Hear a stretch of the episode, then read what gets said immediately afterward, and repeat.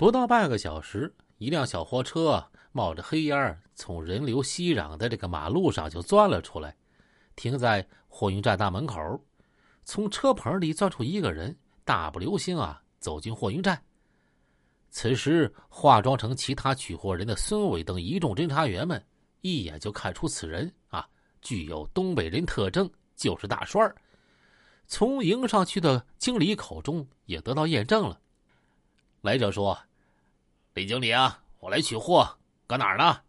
啊，在这儿呢。来来来，签个字儿。这大栓到了他的身边，拿起笔在货单上龙飞凤舞的签下了“张志杰”三个字儿。等他签完了，一抬头，侦查员已经把他围住了。张红旗问：“张志杰？”“啊啊啊啊啊！”大栓脸上露出困惑和一丝心慌，他也看出对方也是东北人。说话东北口音呀，不由自主就问：“干啥呀？”“走吧，到地方你就知道了。”于是大栓被戴上手铐，弄上了停在不远处的警车，带回了成都市刑警支队。一到刑警支队，大栓看到他媳妇儿，又是一愣：“怎么把他也抓来了？”在一间审讯室里，突审立即开始了。经过审讯呀，大栓交代说。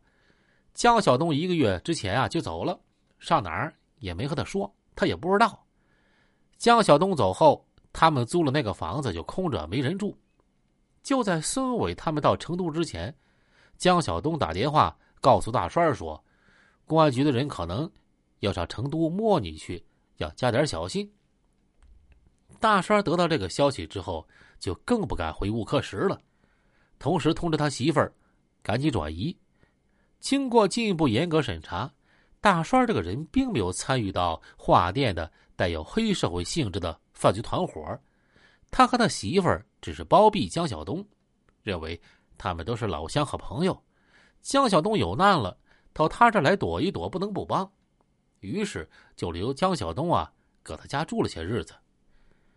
江小东非常鬼，最后一次电话之后，从此销声匿迹，再也没有给大栓。来过电话，但是他最后一次的来电却留在了大栓手机上，号码啊是零四幺幺啊，一个座机。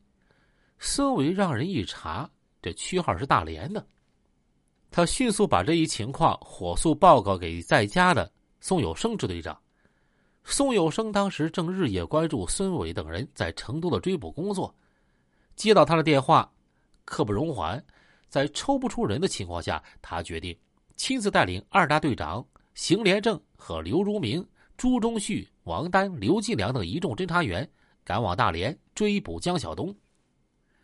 奔波了一天一宿，第三天凌晨，追捕组抵达大连了。在大连警方的全力协助下，很快查明那个电话号码是一家公司的。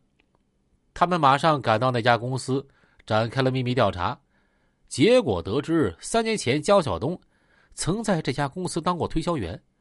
一个月之前，他确实来过，但是只到这儿打了个转儿根本没住，随后就消失了，去向不明。他没有留下任何蛛丝马迹，也没有向任何人说他到哪儿去。按照时间推算，七月八日，孙伟直飞成都的时候，江晓东恰好在大连。遗憾啊！太遗憾了。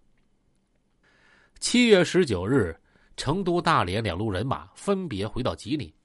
至此，除了江晓东、于秀波在逃之外，其他两名部级逃犯以及十九名涉嫌参与化店两大带有黑社会性质犯罪团伙成员全部抓获。其实，真正的案件侦破工作绝不像影视作品里啊那么引人入胜的。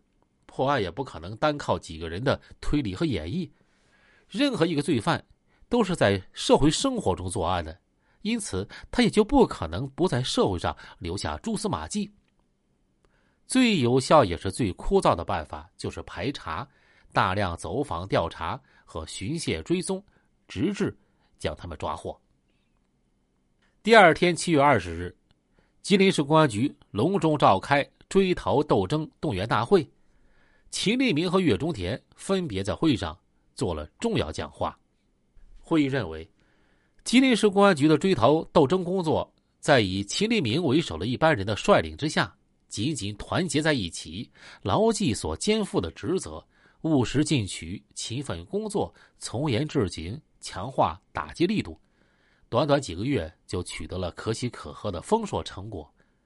如此显著成绩的取得，不仅得到吉林桦甸广大百姓的交口赞誉，更得到市委、政府、人大政协。